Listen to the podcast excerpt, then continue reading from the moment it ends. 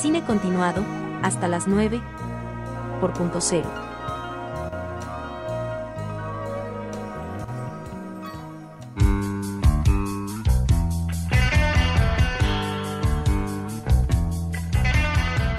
Bien, aquí estamos nuevamente, segundo bloque de cine continuado, 20 y 10 aquí en la Argentina. Y ha llegado nuestro invitado finalmente. Está aquí a mi, nuestra derecha, el señor Ernesto Fontana. ¿Cómo estás? Hola, ¿qué tal José? Hola Martín, ¿cómo andan todos ustedes? Yo bien, muy bien, acá estamos. Estás ahí de como de gira, ¿no? Sí, Este, estamos en un momento difícil porque estrenamos nuestra película hace dos días y se vino una seguidilla de, de prensa, entrevistas, eh, vivos de Instagram, vivos de YouTube. Claro. Estamos como yendo, mo- moviéndome por cielo y tierra para estar, tratar de cumplir con todos y estar presente en todos los medios posibles porque nos sirve a todos estar difundiendo este documental que hicimos con tanto amor. Sí, claro que sí, se nota muchísimo eso y por eso te agradecemos mucho la, la presencia, sobre todo la presencia física, que en estos tiempos son este, medio complicados y bueno, que este, Se marca valora, la diferencia. sí. Bueno, este, hablemos de tu documental que la verdad este, plantea un, un tema, yo creo que muy poco conocido, directamente cero conocido por, por todo el mundo. ¿Cómo- ¿Cómo surgió, este, cómo es la génesis de- de este documental? Te cuento mínimamente para que la gente entienda de qué estamos hablando. Es una película que cuenta la historia de los chicos de Chernobyl, afectados por el accidente nuclear de Chernobyl, de Ucrania, de Rusia y de Bielorrusia, que viajaron a Cuba durante 20 años para atenderse en un programa médico integral totalmente gratuito, eh, que se empezó a funcionar en el año 90 y terminó en el 2011. Y tal como vos decías, eh, para nosotros también fue desconocido en el momento que hicimos la investigación previa para ver qué tema tocar de tantos que había sobre Cuba. Nosotros somos los que realizamos el documental militantes de la causa cubana, somos, participamos de un espacio que se llama EFAC, Espacio de la Fraternidad Argentino-Cubana. Entonces veníamos haciendo ya muchas actividades de, culturales relacionadas a la política, pero con mucho trasfondo cultural.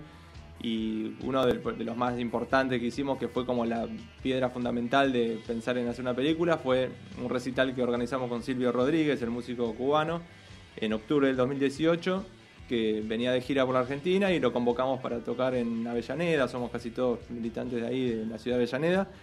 Y Silvio Rodríguez se copó, hizo el recital, estuvimos como tres horas y media disfrutándolo para más de 100.000 personas. eh, era con una causa eh, solidaria de juntar alimentos no perecederos para después distribuir en los barrios populares, que era plena época macrista.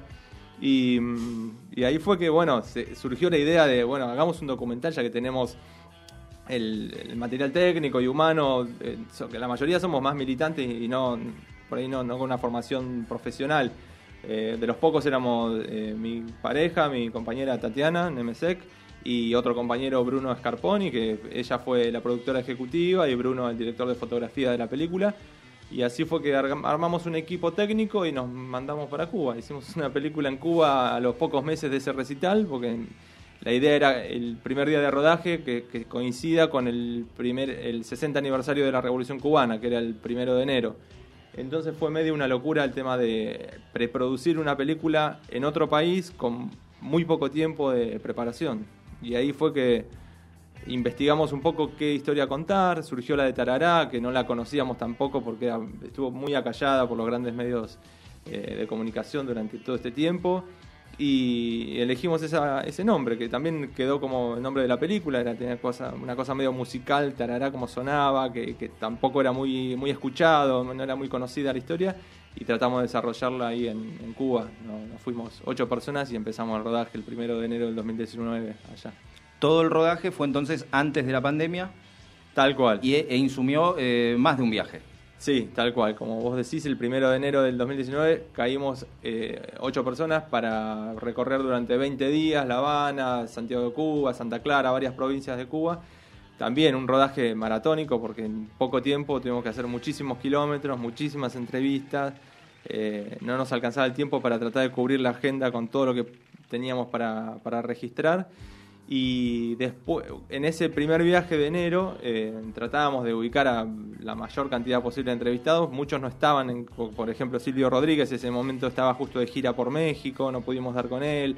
Y algunos otros de los que fueron niños de Chernobyl, que ahora son adultos y se quedaron a vivir en Cuba, tampoco por ahí estaban, o estaban justo de vacaciones, qué sé yo. Entonces hicimos un, hice en realidad un segundo viaje, viajé yo solo, después en abril, a los dos, tres meses de, de ese primer viaje, me fui con mi camarita, con el trípode que me prestó Martín también, fui como mangueando equipamiento, todo lo que pude, lo metí en la valija y me fui para Cuba a hacer eh, la entrevista con Silvio, con Ignacio Ramonet, que fue un intelectual español muy conocido, y una traductora que trabajó en ese programa médico, otro niño ucraniano, entonces varias, varias personas que le dieron como el- el- la frutillita del postre a la, a la película. Sí, ahí para los que nos están sintonizando por Twitch o por este, la TV de Punto Cero, estamos viendo parte de un tráiler, digamos, de, de la película. Bueno, ahí justamente estamos viendo a uno de los protagonistas, un adulto ya, pero que fue niño en ese momento. Sí. Eso es increíble, ¿no? Porque me pareció como de, de las partes más, más increíbles, pero en el sentido de cómo queda la huella de eso en esas personas, ¿no? Y vos lo, eh, llegaste a, tomar los testimonios de ellos. ¿Cómo, cómo fue contactarlos? ¿Cómo, cómo fue este, encontrar esa huella justamente que digo de la historia en, esas personas ya adultos, digo? Claro, eh, como te decía que el tiempo fue muy corto de preproducción, eh, en, ese, en esos dos meses maratónicos, que también tuvimos que preparar la carpeta para el Inca, presentar el, el guion, el proyecto, era todo... Ah, facilísimo. No, una locura, todo en dos meses y conseguir pasaje, conseguir dinero para sol- solventar esos gastos de los pasajes y, y la Es- estadía allá en Cuba. Es un destino en donde el internet no es Claro, lo que abunda. encima- Claro, ¿no? Eso, la, la comunicación con Cuba fue caótica, eh, como sigue siendo hasta ahora, por el tema del bloqueo, no hay Sí, una sí, fibra sí. óptica potente de internet, entonces hay como muchas limitaciones que ya en Argentina hacer una película en dos meses de preproducción es una locura, nosotros nos propusimos hacerla en Cuba, el lugar más difícil para, para preproducir, digamos. Claro. Entonces, desde acá sí eh, contactamos a. Nos ayudó mucho un, un instituto que se llama ICAP, que es como un instituto cubano de solidaridad con los pueblos, que en Cuba hay como mucha tradición solidaria, solidaria con otros países. Entonces los contactamos a ellos y ellos más o menos nos armaron una pequeña primera agenda de entrevistados, eh, principalmente el médico que manejó este programa médico, que es eh, Julio Medina, que lo entrevistamos. Él nos facilitó otros contactos de otros chicos que había atendido en esa época, que vivían en Cuba. Y después muchas entrevistas fueron surgiendo sobre la marcha. Eh, tuvimos la suerte de contar con eh, Atilio Borón, que es un sociólogo Sí, también sí, argentino, sí, sí. Que es como nuestro presidente honorario del, del espacio en el que participamos. Eh, viaja mucho a Cuba, tiene muchas, fue amigo de Fidel, es amigo de Silvio Rodríguez, todo, y nos prestó un celular con chip cubano, con que también era un gran problema comunicarnos allá. Nos salvó a Tilio, con, nos dio un celular que él maneja cuando va a Cuba.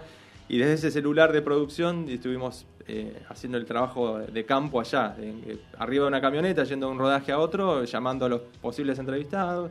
Y así, ahí arriba de la camioneta fui llamando eh, no sé, al centro de estudios Che Guevara para hablar con los hijos del Che, nos atendían directamente ellos, viste, sí, vengan mañana, y así fuimos armando como esta agenda que salió, salió bien, por suerte, con poco tiempo salió muy bien, me parece. Bueno, eh, Fidel Castro es una figura eh, muy importante en el documental. eh, creo que logran registrar eso de, algún modo. Es el, legado que nos deja porque eh, hay una frase muy fuerte que, que- que me gustó a mí que es nosotros no, no exportamos bombas sino médicos. Sí. Me parece que esa conclusión que tiene el documental es, Sí, de lo más importante. Sí, sí, tal, tal cual. Nosotros tratábamos de no caer en el facilismo de hacer una alabanza a la figura de Fidel Castro, si bien nosotros, los que participamos en la película, tenemos un cariño muy particular por, por Fidel y la revolución, eh, era difícil de escapar de la figura de Fidel, en donde estamos contando una historia que creó él, que salió de su cabeza, que él tomó el coraje y el valor de, en el momento más difícil de la economía cubana, que fue cuando se disuelve la Unión Soviética.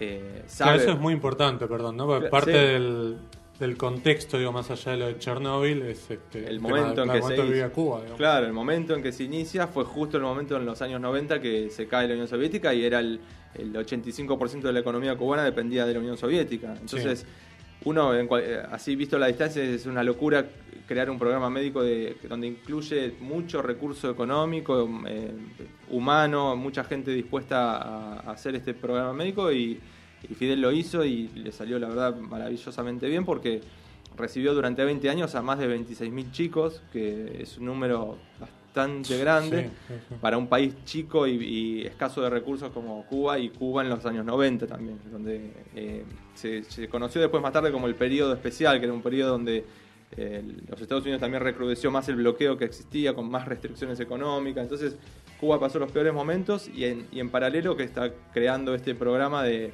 de ayuda humanitaria sin precedentes en la historia. Así que la, la figura de Fidel, como decías vos, Martín, era como muy eh, clave de contar y, y solventar el, discurso con material de, ar- de archivo también fue importante porque eh, es fuerte verlo a Fidel recibir a los chicos ucranianos en la escalinata de un avión y, hacer toda la, obra que hizo ahí con, poniéndole el cuerpo. para nosotros era maravilloso contarlo. Mm, yendo a lo cinematográfico, digo, hay una cosa con el montaje, que para mí es fundamental, bueno, con todas las películas es fundamental el montaje, pero digo, teniendo en cuenta que es un documental sobre un tema muy poco conocido o nada conocido, Mm. em, ¿cómo fue trabajar eso del montaje para decir qué es lo que queda, qué es lo que saco? Porque me imagino que tenés Mm. testimonios como para armar 10 documentales más. Sí, sí. Este, y sin embargo, digo, el documental es muy dinámico. Digo, es un documental, lo puedes ver de un tirón, este, y, digo, tenés un montón de documentales sobre Sí. el tema que por ahí no son interesantes y, y la verdad es son un plomo. Digo, este caso, Claro. el tema es interesante, además está como muy bien dosificado. No sé cómo fue, digo, vos, vos Sí. sos montajista, Sí, digo, sí, pues, te dedicás eso- a esto, pero... Eso te iba a decir. eh, Esta es mi ópera prima como director, pero eh, yo me considero un montajista porque Sí. vengo trabajando hace muchos años de esto. Y es la, la parte del, del proceso que más disfruto también, de estar sentado en la isla de edición y armando el rompecabezas, para mí es lo más placentero.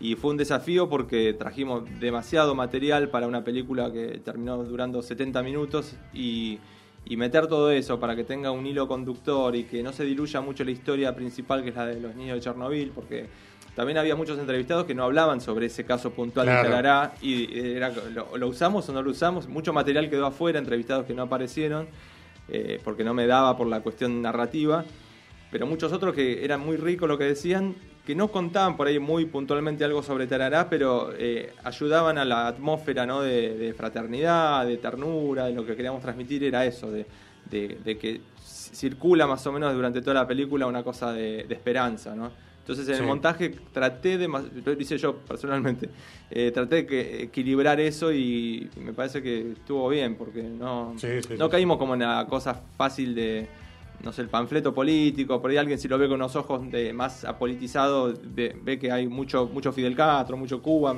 pero estamos contando una historia muy de pero no humana, podés no digamos. mostrarlo, digo, Fidel Claro, Castro, ¿qué era, vas a hacer? era, claro, el, protagonista tenía que estar. Claro, Entonces, claro.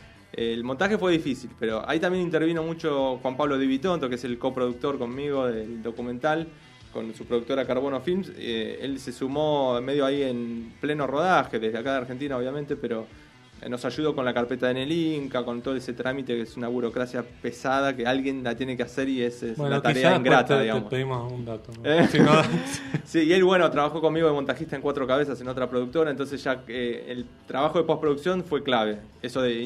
eh, Aparte fue en plena pandemia, fue intercambiarnos archivos de Excel con propuestas, con mover este bloque para acá, a ver cómo Claro. queda, verlo por Zoom, no, no viéndonos las caras, sino por Zoom, por las pantallas. Era muy loco editar hacia distancia, pero lo, lo pudimos hacer y lo disfrutamos mucho, sobre todo. Bien, ¿cuál fue el, el camino que tuvo el documental hasta ahora? Fue estrenado hace unos días. Eh, ¿Cómo se va a poder ver? Contanos eso. ¿Va a ir a algún festival? Bueno, Sí, sí, te cuento. Eh, se estrenó, eh, nosotros nos llamamos preestreno porque es eh, en un ciclo de cine donde todas las películas son en calidad de preestreno. Eh, se llama el ciclo Octava Semana ADN, la- de la Asociación de Productores y Directores de Documentales de la Argentina. Eh, estamos saliendo por la plataforma Vivamos Cultura, que es de la Secretaría de Cultura del Gobierno de la Ciudad de Buenos Aires, que organizó este ciclo. Y es por primera vez que se hace en forma virtual por el tema de la pandemia. Siempre se hizo en el Gomount y bueno, esta es la primera vez que se hace, es el, el octavo año. Nos convocaron ahí los compañeros documentalistas para participar y la estrenamos hace dos días. Eh, está totalmente liberada durante siete días hasta el 31 de agosto. Se puede ver por la plataforma Vivamos Cultura.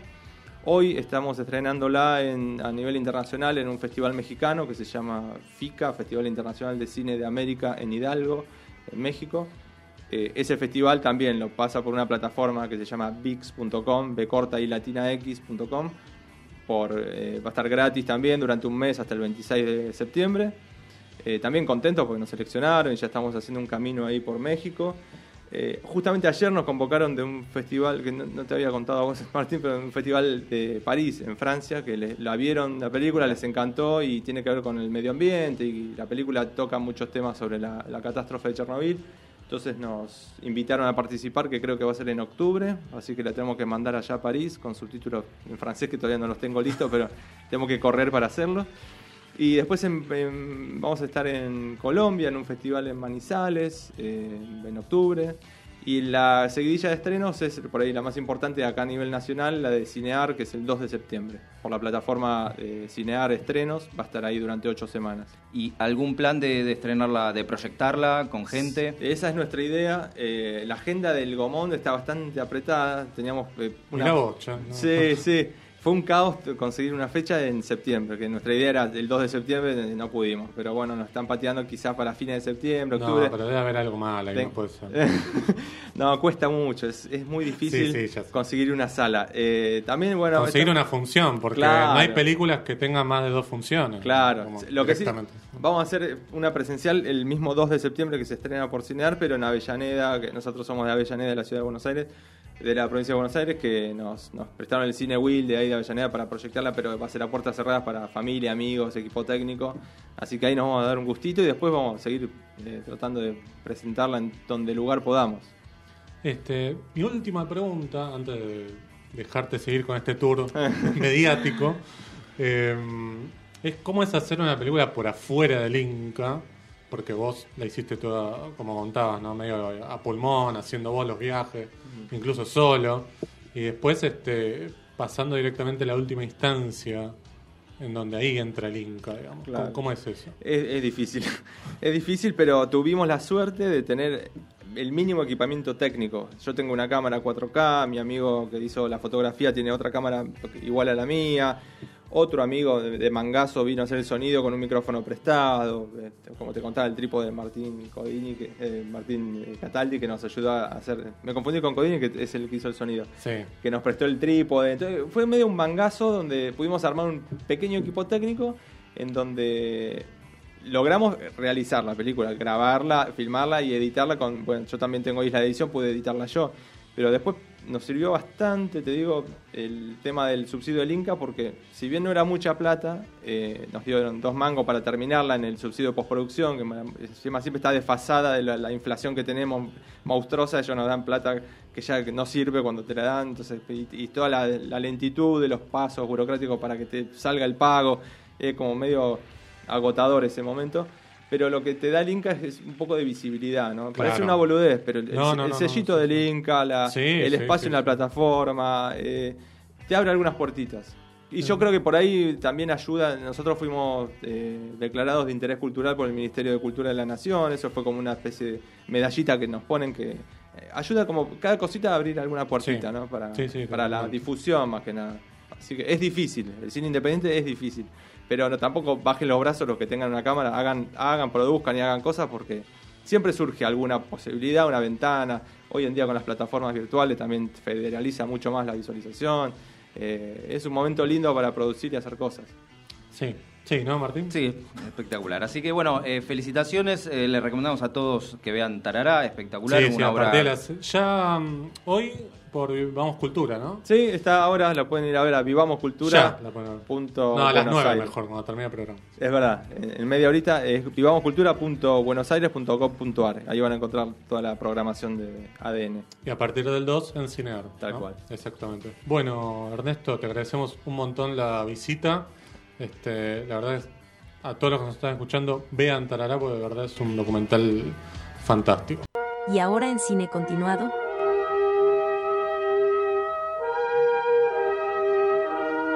El momento Cubit.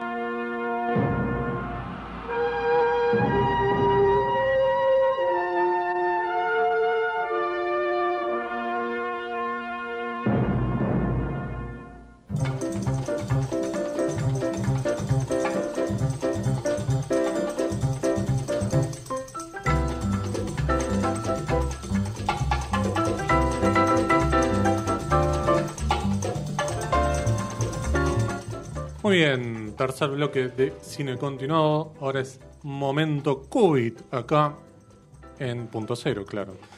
em, Qubit.tv, QU larga IT.tv. Ahí te tenés que meter para suscribirte al mejor cine clásico del mundo, ¿no, Martín? Exactamente, todos clásicos, todas, eh, casi todas obras maestras. Sí, casi todas. Sí. Este, la mayor, por lo menos más que en otras plataformas. Sí, ni hablar. Viste que cada vez que sale una plataforma dicen, ah, hay una de Hitchcock, hay dos de no sé qué. Bueno, acá tenés 20 de Hitchcock. Tenés, no sé, toda la filmografía casi de Leone, toda la filmografía de Jacques Tourneur, por ejemplo, del que vamos a hablar hoy. Exactamente, es una especie de momento Cubi recargado porque vamos a repasar algunas de las películas que tiene este director francés. Extraño, diría yo. Sí, sí, tiene una carrera bastante ¿cómo podríamos llamarla? Eh, variopinta, porque Sí, se va moviendo por distintos países. Distintos géneros también. eh, géneros y con distintos resultados, pero con, con muchísimo talento y con eh, un puñado de, de- de obras maestras, clásicos. Eh, yo diría clásicos de culto, porque sí, claro. muchas de estas películas son eh, películas de clase B o de bajo presupuesto, para Sí, hablar sí, más, sí, con más propiedad y eh, que no suelen estar listadas como las mejores de tal o cual género, pero que eh, por su calidad merecen eh, un 7 ahí. Sí, sí, totalmente. De hecho, para mí es el inventor del género zombie. Por más que a Romero le digamos que sí, inventó el género de los muertos vivos, pero el concepto de zombie creo que nace con, un poco podemos decir, con... Este, I Walk with a Zombie. Claro, Eh, yo diría 43. que el, el- el- el único antecedente sería White Zombie. Claro, año- White Zombie, es verdad, es Del verdad. año 32, también otra película de, de bajísimo presupuesto, en aquella oportunidad con, con Bela Lugosi, pero que, eh, si vamos en orden, de todos modos no es la primera no, de no es las- la primera de él, no. de No. las obras conocidas eh, y que están en, en Qubit. Eh, la primera es Cat People, una obra, Obra maestra. maestra absoluta. eh, producida, creo también escrita por Val Newton, que es eh, un personaje que también es un, más que nada un productor Sí. que estaba en la RKO. Era un gran estudio en ese tiempo, digamos. Sí, produjo es- El Ciudadano también. Claro, este. era un gran estudio, pero que no manejaba los presupuestos de eh, otras compañías, De como, Warner, por por ejemplo, ejemplo, o, Universal. Claro. Y que eh, Val Newton había obtenido una especie de arreglo único en, en la industria, Sí. en donde le dejaban hacer lo que quisiera en el sentido artístico, siempre y cuando no se pasara de eh, cierto presupuesto, que creo que eran 155 mil dólares. Claro. Eh, que la compañía podía elegir solamente, o tenía la última palabra en cuanto a los títulos de las películas y, y no mucho más. Sí, sí, de hecho, bueno, este, escribió además de esa la, eh, la Mujer Pantera, digo. este, Claro. eh, eh, el Hombre Leopardo también, digo, un montón de películas. Era medio una especie de protocorman eh, lo que hacían con él, de bueno, podés filmar lo que quieras, pero por dos mangos, no te pases de acá. Sí, exactamente, es como un- a- anterior a Corman. Claro, ya- por ya- eso, por eso, un sí, sí, sí. antes. Este, y mm, a veces de esa manera también salen las mejores películas. porque hablando de Corman también, tiene algunas películas que uno dice, bueno, se puede creer.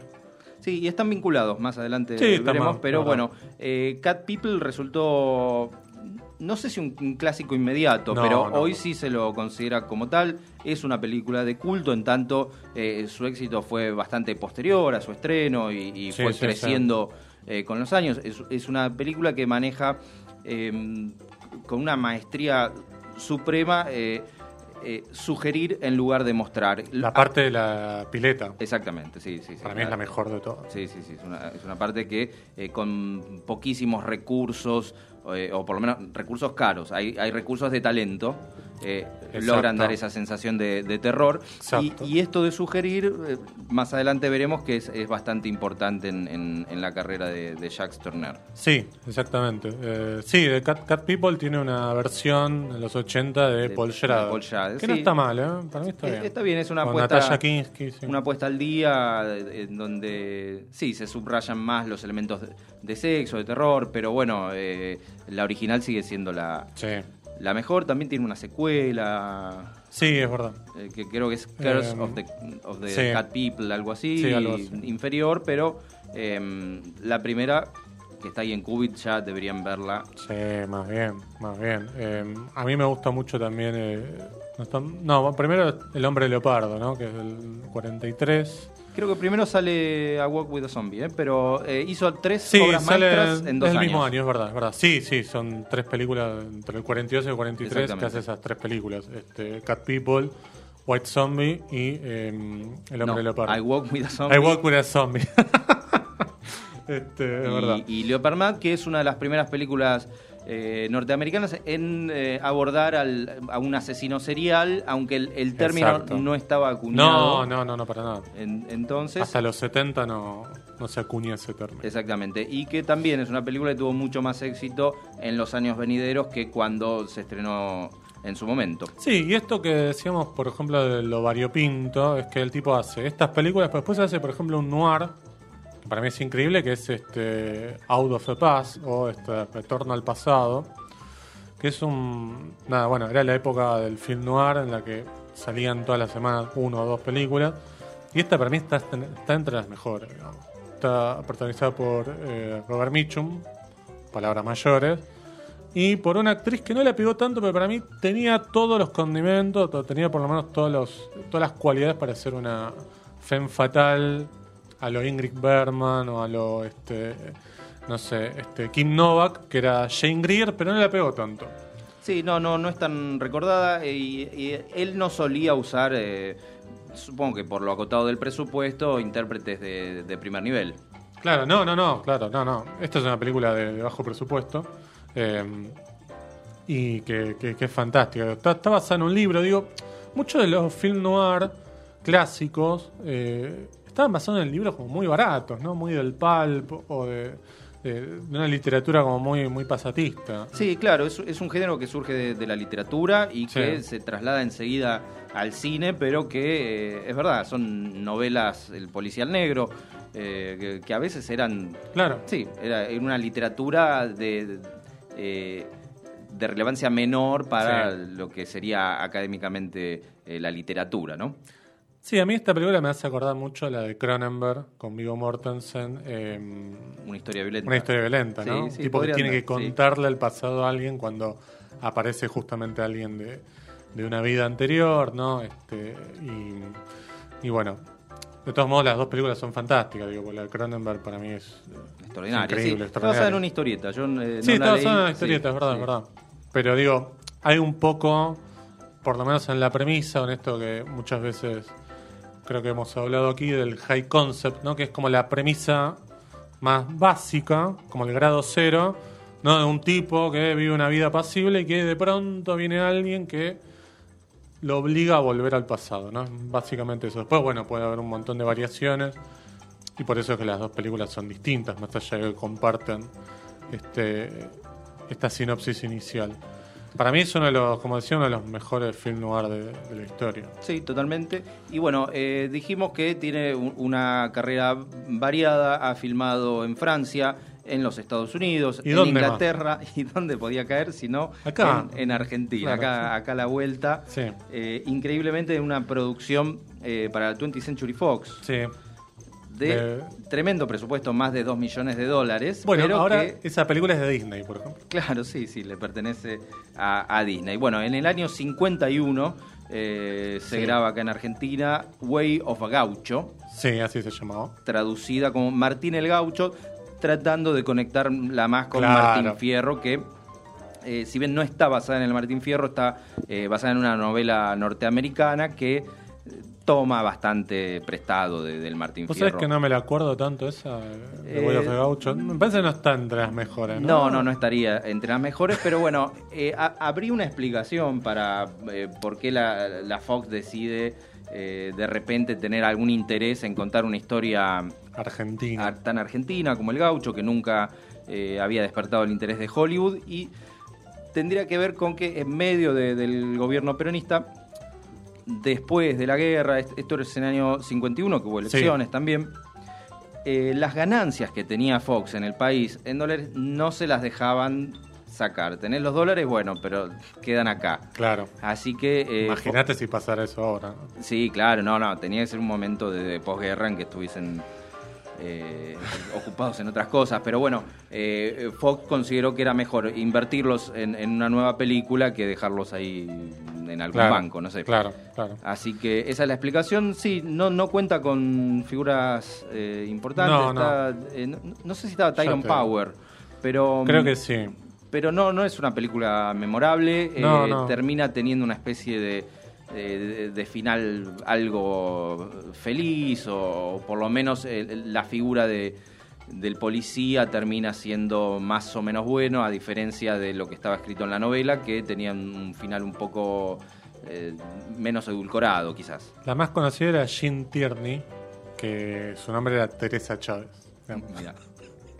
Eh, es medio lo que hizo lo pérfido con Tinelli, con Ocupa. Le dijo, bueno, debes tanta plata o haces una película o pagas la deuda. Sí. O haces una producción o pones plata para hacer algún contenido acá en ATC o bueno, Tinelli fue hizo. Y medio que lo mismo le hicieron a la Fox en, en ese tiempo. Este, no sé si terminamos ganando, pero pues la película no es tan tan buena, pero bueno, qué sé yo. Es una de esas películas que aparece en la lista de cuando se quiere hablar de Hollywood en Argentina. Sí, sí, es, es la primera referencia este, Sí. Que viene a la mente y la película es, es interesante por eso. Sí. En, en otro país no sería interesante eh, Claro. ver este- esta película, que además el, el gaucho tiene esta especie de imagen mezclada con, con el cowboy, que no es del todo acertada. claro, Entonces es, es una visión muy de afuera y a nosotros mm, no nos llena mucho, pero bueno, como, como eh, un ítem bizarro es interesante. Claro, claro. Bueno, acá no se filmó nunca un western, ¿o no? Eh, Un spaghetti western alguno. Justamente después de Way of a Gaucho se hizo una película que se llamó El Camino del Cowboy, pero era una especie de comedia, eh, como respuesta, una especie de Ah. sátira que se filmó acá. Y después se me ocurren, ya en la Ah. década del 70, eh, está esta película con Monzón y Susana Jiménez. ah, no no es el macho. El macho El es una macho. italiana, pero se filmó pero me acá. parece que se llamaba Ah, así, sí, El sí, Macho, sí. no sé. Pero bueno. Admirable, creo que era ese. Sí, sí. Hay una con Jorge Martínez. Bueno, no, no, no, Ah, hay, puede no hay nada muy, No, no, no. no. muy destacable, ¿no? No, no, era la época en la que ya estaba muriendo el spaghetti western, aparte. Los sí, 70. Sí, sí, llegamos tarde a todo. Eh, pero bueno, más interesante es quizás eh, la siguiente película. No, no- no es la siguiente, pero es otra de las que podemos encontrar Sí. en Qubit, que es Night of the Demon. Ah, sí, sí, sí. nadie fue digno. Película británica de terror que es del año 57-58, no, no Eh, recuerdo exactamente. Ya te digo. Yo también me confundo, pero sí, sí, es una película fantástica. Es también como otro, otra posta en la que mm, llega Jacques Tourneur, porque filmó acá, filmó en Estados Unidos, filmó en Francia y ahora filma en, en Londres, ¿no? Este, Y nada menos que en Inglaterra, que en aquel, 57, sí. en, en aquel momento estaba explotando el cine de terror de la mano de la Hammer. Claro, Y esta producción quizás queda más en el olvido, no es, no es un clásico absoluto por no contar con, con ninguna de las figuras eh, Eh, no. No, no, más no. rutilantes del terror, como eran Christopher Lee, Vincent Price, Peter sí, sí, Cushing, sí, no, ninguno de esos. eh, ninguno de ellos. Pero antes habíamos mencionado cómo eh, él dominaba este arte de, de sugerir más que mostrar. Bueno, para Night of the Demon no tuvo la palabra final para, para el montaje y el productor decide que el, el- este demonio que, eh, que Jack Turner había sugerido en, en lo que filmó, eh, agregarlo de algún modo con una postproducción, unos Claro. efectos medios baratos, entonces ya se lo ve eh, plenamente ya desde el comienzo, lo cual le quita quizás ese, eh, esa excelencia narrativa que lograba Claro. Turner. Sí, tiene un lindo póster. Este, Sí. Estoy viendo, estaba bueno. Este, pero sí, es un director, para, para ir finalizando este bloque, que tuvo una suerte de validación mucho tiempo después, ¿no? No sé si lo Cahiers du Cinema medio que lo, este, lo trajeron un poco, porque en su momento no, era un director más que hacía películas clase B o que hacía lo que le dieran, digamos. Este, no, no era Hitchcock, digamos. No, era un director de oficio, un profesional Ah. que, eh, bueno, tenía justamente un, un muy buen ojo Sí. y que eh, lo que hacía eh, se eleva por mucho de la media. Claro, claro, aparte con muy poquito hacía cosas maravillosas, digo, lo que ya hablamos de Cat People, por ejemplo, este, mucho de... A ver, eh, me, van a matar capaz con esto, pero eh, mucho de lo que hace Lucrecia Martel con el sonido, Yo creo que en La Niña Santa, que tal- no sé si, yo creo que la debe haber visto Lucrecia Martel la película. Y está la escena de la pileta. La escena de la pileta, para Sí, mí es un, sí. este, una cita a Cat People. Sí, sí, bueno, uno imagina que, que estos eh, autores, eh, autora en el caso de, Sí. de- de Lucrecia, que son verdaderos maestros absolutos, y, y bueno, tienen en cuenta a, a los maestros del Claro. pasado y, y toman lo mejor. Bueno, ella es muy fan de Carnival of Souls también. Bueno. este, que es otra maravilla increíble. Este, así que bueno, en Qubit pueden ver eh, gran parte de la filmografía de Jack Tornado, muchas de las películas de las que hablamos, así que este, se pueden suscribir.